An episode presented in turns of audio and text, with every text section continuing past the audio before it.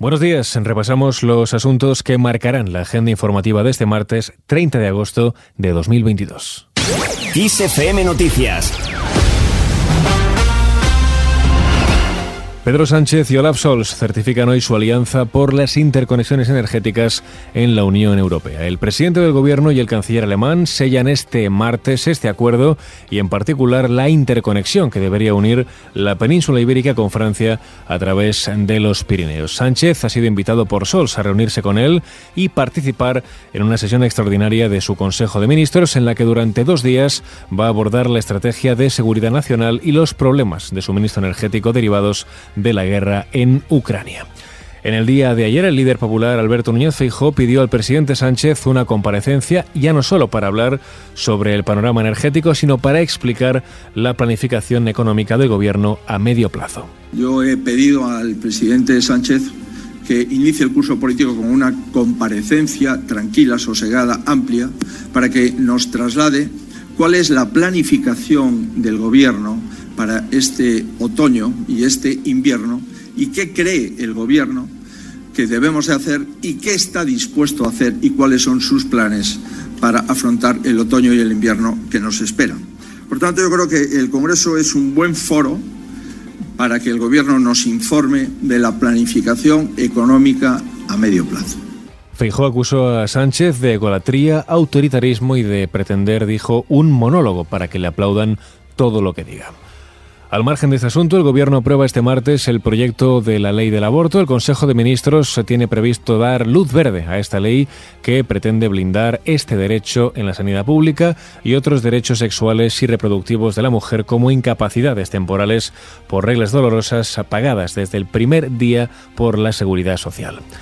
Por otro lado, el precio de la luz sigue subiendo. Hoy alcanzará su tercer registro más alto en la serie histórica.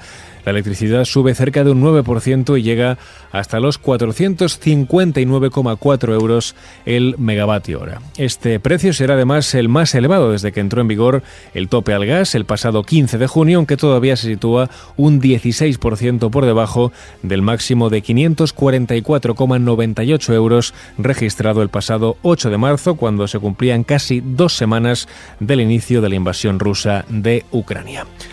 Mientras el INE publica hoy el IPC de agosto, en el mes pasado, recordemos, se disparó hasta el 10,8%, el más elevado desde septiembre de 1984, debido principalmente a la subida del precio de la electricidad.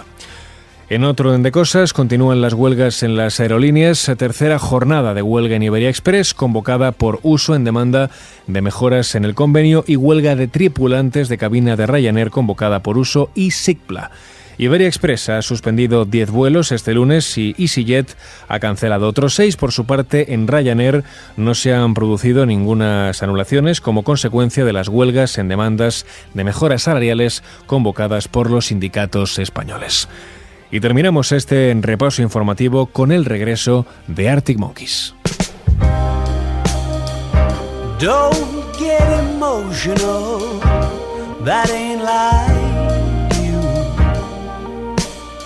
Yesterday still leaking through the roof. That's nothing new.